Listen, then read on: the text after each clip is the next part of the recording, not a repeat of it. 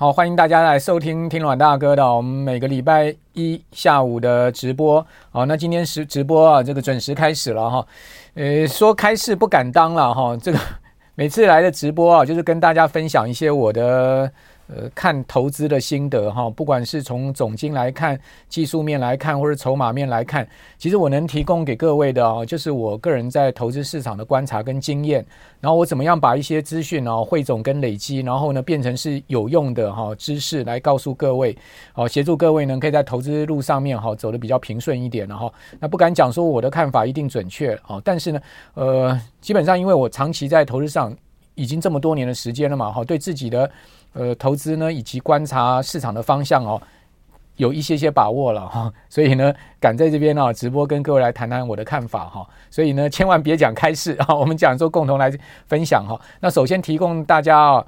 呃，今天我们要讲的题目啊，就是说呢，到底什么样的指标我们可以看出美股的一个方向？哦，同时呢，这一波股市的暴涨哈，已经连续涨了四周了。你在这边追高啊，其实有追高的风险。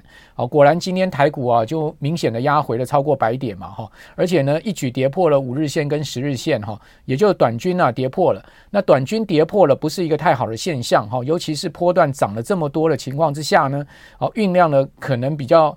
呃，明显的一个回档哈，不过呢，这个回档下去啊，我跟各位报告哈，也不用太担心，因为多头市场啊，不会是只有走一波，而这一波的上升呢，我个人界定是一个多头的呃走势哈，所以呢，它不是仅仅只是啊这个跌升反弹而已，它可能会是一个比较呃中期的一个多头走势。那既然它是一个中期多头走势的话，不会是只有一波而已。那这一波呢，因为一大波就涨了啊，这个一千四百点哈，所以短线上面暴涨哈，连续四周的上涨，它必定会出现一个压回的哈。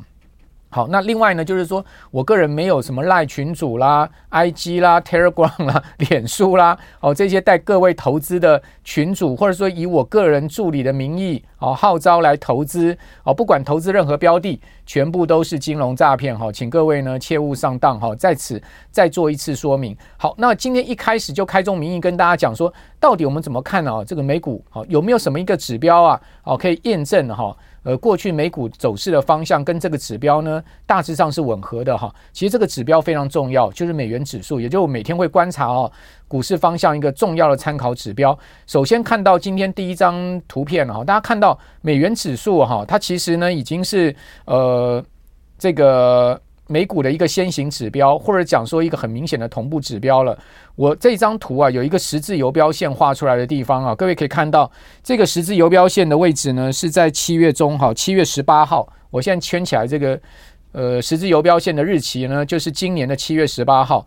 七月十八号的时候，各位可以看到美元指数当时呢，经过这个一个大波段下跌哦，其实它是跌到一个相对低点哦。当时美元指数的位置哈是跌破了。这个一百点，好，跌到了九十九点多了哈。那跌破一百点，当时啊，美元是从一一百一十四点哈，去年的高点一路压回啊，到今年的七月中，就是七月十八号跌破一百点。哦，当时呢，市场就是认定哈，美元已经开始要走入一个大空头市场，走入一个熊市了，也就是长期的美元多头结束了。那正当市场哈看衰美元的同时呢，哦。美元就在这边呢，酝酿了一波大的反弹。各位可以看到啊，连续十周的上涨，这其实呢是一个非常绵密的的反弹波啊。为什么讲它是一个反弹波呢？主要原因是因为它并没有哈能过这个呃去年的最高点一百一十四点，甚至呢它只谈到了哈去年一百一十四点哈跌到一百点的中间的点位，也就是一百零七点。哦，各位可以看到它最高点大概就在一百零七点那个地方做了一个比较明显的头部。哦，但是呢，因为连涨十周啊，哦，气势上非常的强啊，所以当时呢，市场啊又把美元哦奉为是全球最强的货币了，一度呢从落落水狗变成是哈这个全球最强的货币啊，就在七月十八号哦出现了一个明显的转折。好，那我们来对照好纳萨克指数，你会发现哦。哦，美元到七月十八号跌到最低点的时候呢，正巧哈，你可以看到我这个十字游标线画出来的地方，就是纳斯达克指数的前波高点，好，也是今年的最高点。大家可以看到当时的日期呢是七月十九号，也就是说美元指数比纳斯达克指数呢领先一天见低，哦，纳斯达克指数在隔天呢见到今年的最高点，好，你看这两个是不是非常的吻合？哦，那纳斯达克指数。今年的最高点是一万四千四百四十六点，好，一四四四六，好，现在目前呢都还没突破哈，今年的最高点位，哦，尽管现在目前的反弹非常强劲，各位可以看到它几乎已经要去挑战今年的最高点了，但是呢它并没有过，好，所以各位可以看到一月十八号美元指数见到哈波段低点，也是今年来的最低点。那一月十九号，纳斯达克指数见到今年的最高点，哇，这两个实在是太吻合了，对不对？所以呢，美元指数是不是你必须要每天观察的一个重要的观察股市的方向呢？这个肯定答案是在那边的嘛，哈。那另外我们再看一下美元指数，现在其实呢，经过十周的反弹，在这个地方做了一个 M 头之后呢，基本上它已经进入到一个下降通道了，哈。也就是说，它从这个十个礼拜的上涨呢，它转为要出现一个比较明显的下跌坡了哈。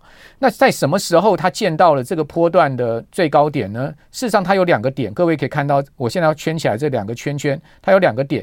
我们抓另外，我们抓这个右右边的这个头，右边这个高点哦。当时的日期呢是在十一月一号哦，它见到了呃大概一百零七点，好，接近一百零七点，一百零六点九点附近的一个高点。好，各位看到这个地方，就我现在圈起来这个地方，一百零六点九点的一个高点，它出现的日期呢是十一月一号，就是这个月的第一天。哦，它见到了这个波段的高点。那我们来再对照纳斯达克指数，诶，你会发现真的非常凑巧。好，那纳斯达克指数呢，在今年的十一月一号，它见到了波段相对的次低点。哦，所以美元见高，哦。这个纳斯达克指数见低，美元见低呢，纳斯达克指数见高，所以各位有发现它日期呢几乎吻合，或者说呢它只是早一天或者是晚一天的时间而已。好，所以我们可以讲说美元指数是观察美国股市一个非常重要的指标，这应该不为过吧？好，所以为什么我们一再跟各位讲，好像我财经一路发的节目呢，几乎每天都会跟各位讲美元指数的变化，主要原因就在这个地方，因为它其实跟美股之间的呃走势关联性非常的强哈。那美股又跟台股走势关联性非常的强，所以说等于说美元指数跟台股的这个关联性呢，那更就不容置疑了。它们之间的关联性是非常密切的哈。好，那我们接下来再看呢，美元指数跟美股，这是今年呢标准普尔五百指数跟美元指数的一个对照图。我把两个东西叠在一起，你可能会看得更清楚。好，大家看到这个红色线是美元指数，蓝色线是标准普尔五百指数。你有发现高点、低点、高点、低点？高点、低点、高点、低点，几乎完全一样。它上面会有时间差了，好，不见得绝对会是在同一天哦。但是呢，它就落在哈那附近哦，那几个交易日。其实呢，不管是美元指数先见这个波段的高低点也好，或者说呢，美国股市先见波段的高低点也好，他们两个人之间的。这个关系啊是很密切的，而且呢，基本上呢，他们也就前后有一个几个交易日的落差而已，大概是这样的一个状况。呃，大方向不变，哦，所以我们抓住大方向就可以了哈。也就是说，当我们看到美元转强的时候啊，你就要小心股市有比较明显压回的可能。当你看到美元从高点哦出现。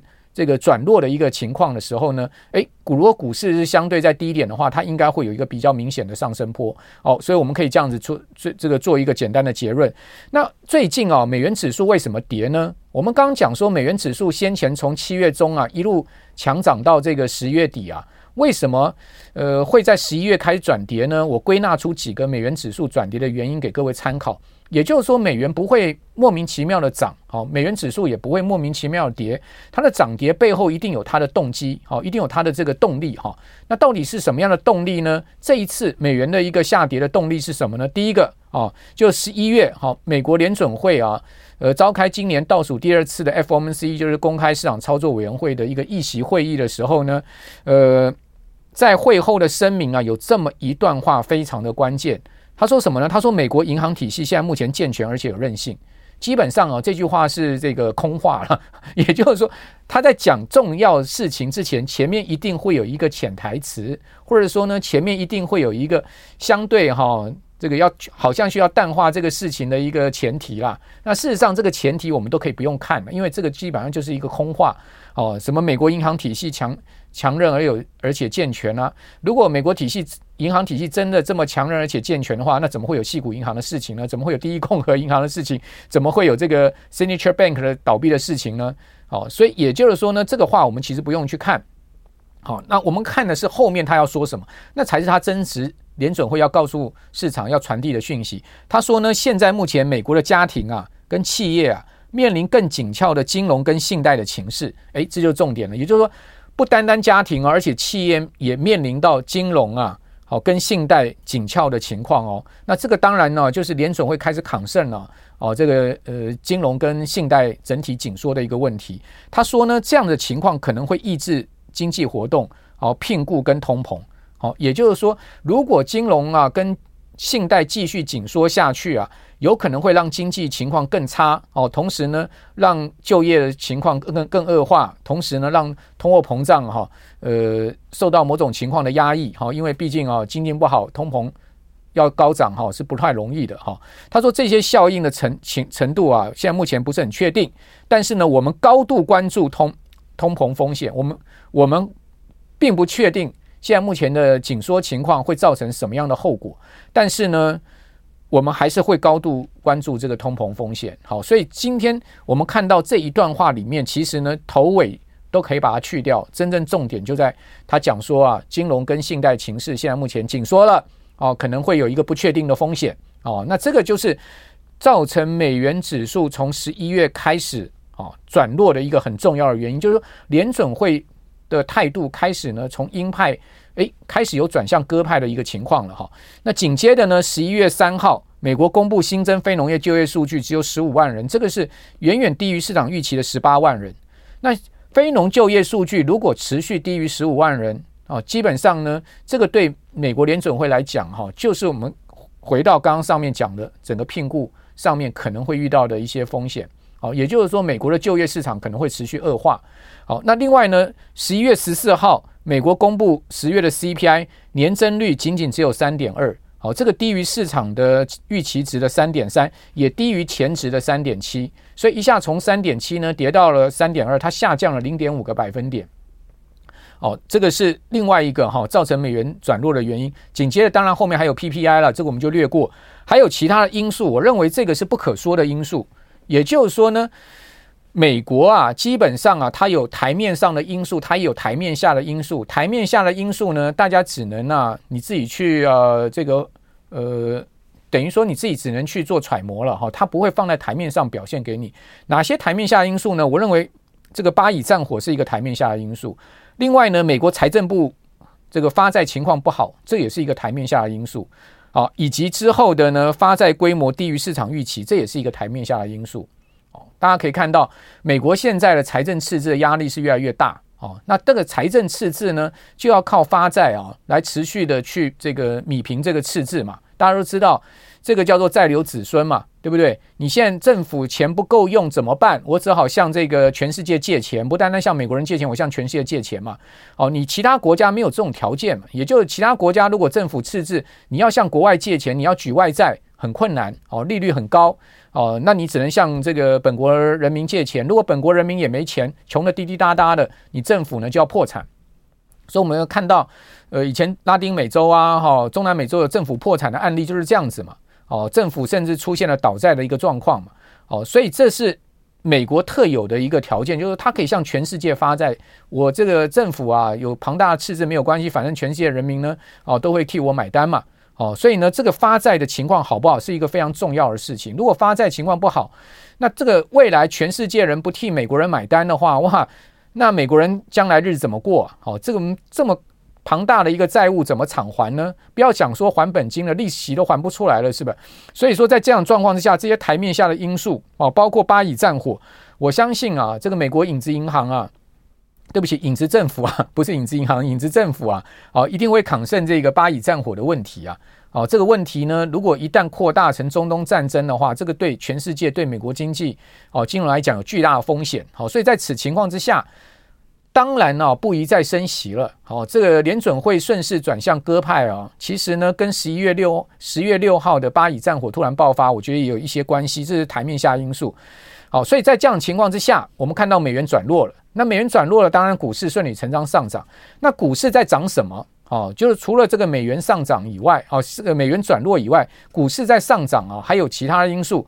我一一举例给各位看一下哈。第一个呢，就资金重新进入到股市了，因为先前呢，刚刚可以看到八月、九月、十月嘛，全球股市包括台股连续跌了三个月，而且三波段下跌。三波段下跌，一波比一波低，持续呈现破底，一头比一头低的这个这样一个下降通道。其实当时啊，颇有一个要进入到熊市初期的现象哦哦，你不要讲说我现在是危言耸听了。好，当时如果不在十一月哈出现止跌回升的话，基本上再跌十一月再跌，那非常有可能就会进入到了所谓的熊市了哦，就是初期熊市现象哦，因为美国三大指数都跌掉超过百分之十嘛。都有一层上下的跌幅，哦，都已经进入到所谓的技术修正区间了。那技术修正区间如果再跌，那当然就是进入到百分之二十的所谓熊市的的这个条件了。哦，所幸呢，十一月反弹了嘛，对不对？那十一月反弹，我刚刚讲说这个美元指数顺势转弱是一个很重要的要素。那在美元指数转弱、十一月顺势反弹的情况底下呢，资金呢就重新进入股市，因为先前三个月资金是大量撤退了。哦，大家担心可能再来一次熊市了，所以资金大量撤退了。哦，结果呢，一一看，哎，不对了，好，市场要开始翻多了，所以资金很快进度。哦，你可以看到，到十一月二十四号截止的两周，总共有四百亿美金这么庞大的资金流入全球股市。那另外呢，资金流入股市，股市出现连续四周的上涨，这边大家心情啊就转为这个相对轻松了。哦，投资人也比较敢买股票了。哦，所以呢，风险偏好重新。升温，风险偏好开启，就是我们讲 risk off 的模式又开启了哦，对不对？risk on 的模式又开启了哈。那另外呢，市场也期待明年啊，哦，这个重启降息了，因为看起来联总会不升息了，不升息那当然后面隔一段时间就降息了，只是降息时间点的问题而已。所以市场又有期待降息这种气氛了哦。还有呢，就是又期待明年经济软着陆了哦。先前呢，哦，看到股市跌成这个样子啊，对经济相对就悲观了嘛。哦，像现在开始看到股市涨成这个样子，哎，就开始对经济又乐观了。好，就认为说呢，后面经济有可能软着陆了。好，所以这些因素呢，都促使股市，呃，一涨就气势如虹。还有就是油油价居然连跌五周，不知不觉啊，大家也发现啊，从巴以发生战争到现在已经七个礼拜了，七周的时间了。好，时间过得很快啊，一下七周就过去了。那这七周啊，加沙地带是打的是真的是。呃，昏天暗地哈，惨无人道了哈。那你又发现，在这样子的一个战争之下呢，诶，居然油价只有前两周上涨，之后的五周全数下跌。哦，所以油价呢大跌的一个情况之下呢，再加上中东战火没有扩大，所以呢，这其实对股市来讲也是一个利多的的这个面向。哦，还有呢，就是在这一段时间，APEC 好，旧金山。哦，美中两国的领导人呢，哦，在旧金山又再次会面了，所以美中的情势和缓。哦，尽管上是只是一个表面上行礼如仪的一个会面，哦，至少呢，情势上面不再如此的剑拔弩张，哦，这样的一个呃紧紧张的一个气气氛。好，所以我觉得这一些呢，都是是股市上涨的一些基本的呃背景因素了哈。除了美元转弱以外，还有一些背景因素。好，所以在此情况之下，你可以看到哈，这个今年的一个引领美股上涨的几档重要股票哈，诶，它就这个持续创高了。好，像比如辉达，哦，辉达股价呢。创下哈这个第二季财报发布之后的五百零二块美元的高点，它本波段最高有到过五百零五，啊，但是呢最近又出现一个压回，最近出现压回啊，当然还是受到它的晶片啊不能销售到中国大陆去有关了，哦，那因为呃它在第三季财报发布哈，虽然说这个第三季的财务数字非常亮眼，但是它有讲嘛，第四季这个在整个呃中国大陆的一个销售情况可能不理想哦，可能会出现。衰退的一个状况啊，业绩可能会下滑的一个状况。好，那这样的一个呃说辞出来之后呢，再加上这两天又传出了他本来在大陆要做一些降规版的那个 GPU 晶片的的这个计划呢，现在又 delay 了。哦，所以可能很多东西还没搞定。哦，所以呢 又抵累，抵累的情况之下呢，辉达股价压回。不过毕竟它被这一波段是这个引领美股创新高的。美股还没创新高，它已经创新高的一档重要的股票。另外一档呢，也是跟 AI 有关了哈，就是现在目前的 AI 大神了，就是微软。微软股价呢最高来到了将近三百八，哦，它也是创下历史新高。所以这两档股票哈，是现在目前我们看到七大这个美国科技股里面唯二创新高的。那所以在情此情况之下，七里面只有两档创销，单自单整体的这个美股还是没创新高的一个情况。但是你会发现，哎，其实有条件的哈，有有未来性的公司呢，它其实基本上已经会领先创高。在这两档股票创高，它其实还是告诉我们，就是说 AI 还是一个非常重要未来投资的一个概念，好，投资的一个重要的主轴。只不过就是说呢。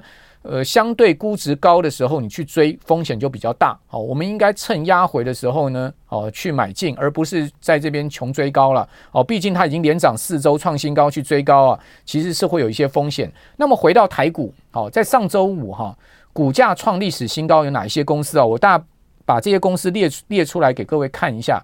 好，事实上这些公司里面聚落最主要的产业还是电子科技。你可以看到，像是华通。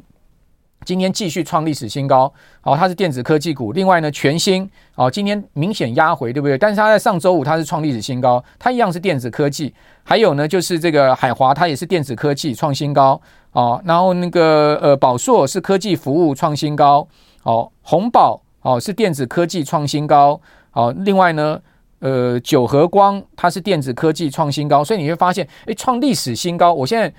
这张表上是股价创历史新高的台股，其实呢，主要还是这个电子科技股。所以基本上台股哈，你不投资电子科技股，你不买这个半导体哦，你不买相关类类股的话，基本上你没有，你不会跟上整个大盘的一个主节奏。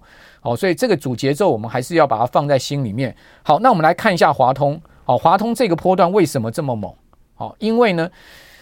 它毕竟缴出不错的第三季的财报，好，再加上呢，明年它也有低轨卫星的题材，哈，又有这个呃这个呃伺服器的题材，哦，所以华通呢，明年有多题材，哦，而且公司派对明年的展望也是看好，所以在此情况之下，哇，这个法人资金大量挹注嘛，所以你看到它的股价是直节节大幅的一个上升，尽管今天大盘明显压回啊，诶，这档股票还是明显上涨，好，还是创下历史新高，所以代表呢。会涨的股票哈，就像辉达、就像微软一样，他们会涨的股票，它还是非常强势的。只不过说你啊，现在要不要去追它？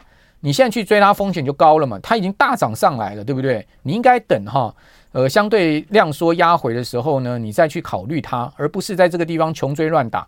你穷追乱打，在上个礼拜哈，你你看到你手上。持股不多，哎，看到大盘这样连涨四周，气势如虹，你在那边穷追乱打，追进去，今天不是又反手被套了吗？所以，我们应该去思考一件事情，就是说呢，其实我一再跟很多的这个朋友沟通的一件事情，就是说，股票是这样子了，不管空头多头啊，你一定要保持一定基本持股了。好，就是说，在空的市场，就像去年嘛，这么熊市，在空的市场，我个人都会保持两到三成的持股。好，那如果你发现市场情况不对，是一个空头市场。你大量的持有现金啊，把股票减码，这是对的哦。你就先避开这种空头走势，但是呢，你千万别把你的股票砍到零啊，哦，零持股，或者说呢，你单一位的这个去放空去对做哦，或者说你说啊是空头，我去做这个完全的一个空空方的一个操作，我都觉得这样的一个操作策略并不是太好哦。我基本上我还是会建议大家在金融市场操作上面，股票上，尤其是股票市场操作上面，我们长期是要做多的，做多的胜算才才是最大的哦。因为毕竟这个市场长线上是会一一路往上涨，压回再往上涨，压回再往上涨。你会看到所有全世界股市都是这样的一个定律嘛。所以你做多才能赚钱嘛，你做空怎么能赚钱呢？你做空能赚的钱，讲实在也可能就是一个避险钱吧。好，或者说呢，你做空可能赚到了钱。很快的，在股市大幅上涨的一个过程中，反弹过程，你可能就全部回吐了嘛。哦，做空真的能大发财的人不多啦，讲实在的哈，被嘎到的人可能比较多啦。哦，所以我还是建议大家可能是做多。那尽管是空头市场，可能你都还要保持两到三成的持股，或者说呢，你今天 ETF 基金定时定额，你也不要停扣。基本上呢，那个是时间财嘛。哦，它是一个呃靠时间累积的财富，所以。呃，在股市的一个下跌中，诶，它其实提供你买更多单位数的机会。好，你不应该在股市下跌的过程中去停扣你的 ETF 或者基金的。哦，反倒是等股市大幅上涨，好，诶，你就可以考虑说，你适时的去做一些停利。好，当然我也不会建议你把所有的单位数全部卖掉，好，全数停利。然后这样子一个停，这样子一个投资策略也不太对。你可能做一些部分停利。好，那等到诶往下大跌的时候呢，你再。这个定时不定额的这个再分批加码，哈，也就是原原先你扣多少钱，你可能会扩大你的扣款，哈，越越叠扣越多的这样的操作策略，哈，反向的一个操作策略，基本上在定时定额上面会是一个比较长期的赢家了，好，那至于说现在目前的一个态势呢，基本上呢，经过大幅的上涨之后呢，我觉得短线上面因为连涨四周嘛，再继续涨第五周的可能性不是那么高。哦，这个礼拜应该会比较震荡，哈，震荡压回。其实呢，如果后面哈是一个中多行情的话，那当然还有机会再往上冲嘛，再往上涨。好，因为毕竟这个呃第四季十二月基本上也是一个股市的好月，那隔年的一月过往的。例证跟经验，它基本上也是个股市的好月哦。这段时间比较多的就是所谓的做梦行情，以及呢展望二零二四年的一个投资机会。好，还有呢就是说在年底哈季底会有集团跟这个法人的结结账做账行情结账行情，那这些呢都有利于啊这个股市的上涨。好，所以在这段时间里面，其实呢做多赚钱的几率是比较高的。好，我们应该要把握啊季节性因素，就是每年的第四季、第一季，其实呢是股市比较好的这个进场的一个时间点。那第二季、第三季通常是一个比较淡的季节。好，所以在股市上面，它也一样有这个四季节奏分明的情况。好，那回到了就是我们刚刚讲说，二零二四年的机会到底在哪里呢？哦，现在目前如果有一个展望未来行情、期待未来行情的机会的话，它有什么机会呢？我认为有几个机会是大家可以注意的。第一个呢，就是手机 NB 跟 PC 的复苏。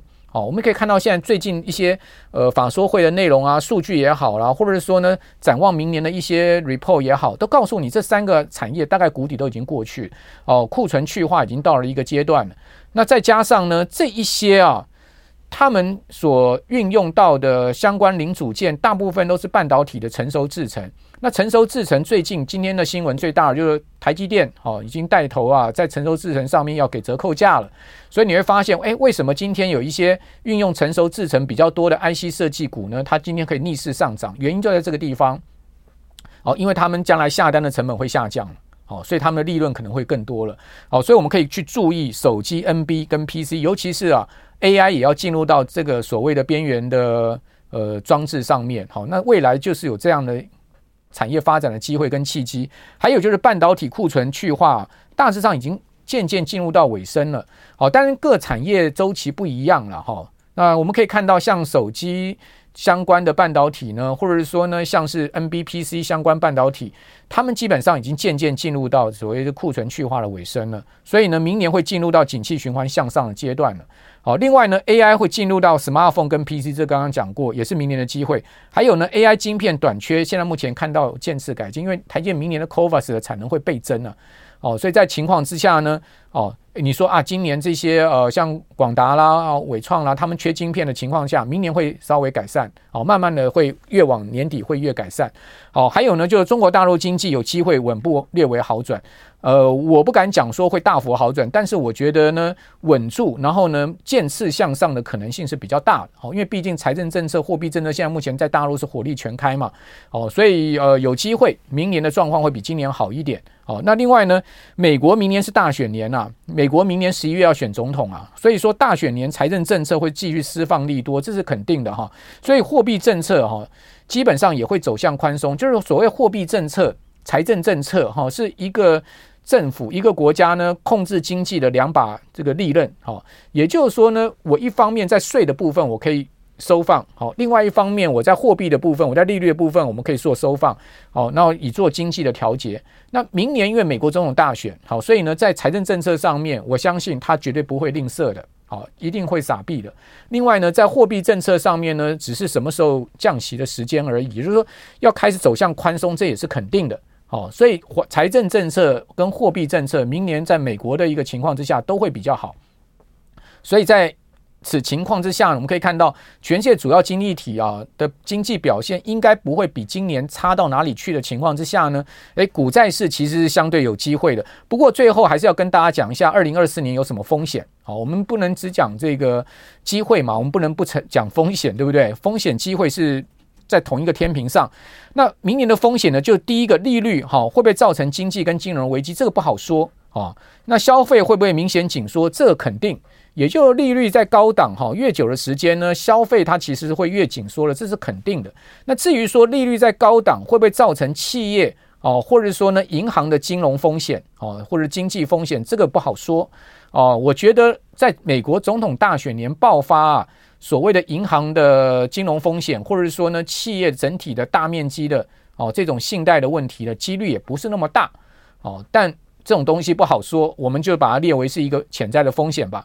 另外呢，中东的战火被进一步扩大，哦，这个也不好说。哦，目前看起来是 control 住了哈，但问题就是说呢，万一后面爆发出更多的我们大家意外的事情也不一定。好，所以呢，会不会进一步扩大？我个人也不敢讲。好，说一定不会，只是我个人觉得几率比较小，哦，概率比较小。哦，那另外呢，就是拉丁美洲债务会不会爆发危机？哎，这个倒是啊，最近啊。大家要得注意的哈，因为阿根廷选出了一个哈素人总统哈，这个米莱，大家都知道这个米莱哈是有点有点这个不按牌理出牌的哈哦，他说要把阿根廷的中央银行给关闭，你想看有一个总统要关闭自己的中央银行吗？然后还要讲说我们不要披手了，我们要用美金，哇，这个事情啊，如果一旦这种。政治素人哦，把阿根廷当成是一个哈经济跟金融的实验场哈，这样搞下去啊，我真的觉得阿根廷这个国家啊，后面啊是很值得观察的哈。另外呢，荷兰也选出了一个所谓的荷兰川普哦，这个米莱叫做阿根廷川普，那荷兰有一个荷兰川普，反正现在哈，全世界哈，在政治上面呢，都走向这种素人化，或者走向这种极端化，这很明显了哈。哦，所以在此情况之下，拉丁美洲会爆发危机有点不好说哦。还有呢，就欧欧洲经经济进一步恶化，现在目前看到欧洲已经进入到要衰退边缘了啊、哦。如果第四季 GDP 在衰退的话，就是进入到衰退了哦。所以欧洲的经济情况在战争的影响之下哦，看起来是全世界最弱的地方了。还有另外呢，中国大陆的经济如果明年没起色哦，这当然也不好说，对不对？因为毕竟啊，大陆现在目前遇到了这个。改革开放以来最大的一个经济的转型期了，哈，这个瓶颈要突破也不是那么容易，没个五年八年呢，我个人认为大陆的经济是转不了型的，一定要做一个中长期的突破，哈，突破破瓶颈的一个状况。所以呢，短时间上面看到经济没起色，当然这个可能性也有。所以我今天先把这一些啊潜在的风险列出来，哦，但是呢，这些潜在的风险呢，目前尚不至于影响到金融市场，哈，现在目前的多头是我的看法，好，提供大家参考。好，那今天我们的直播。播就到此结束了，我们就下次见了，拜拜。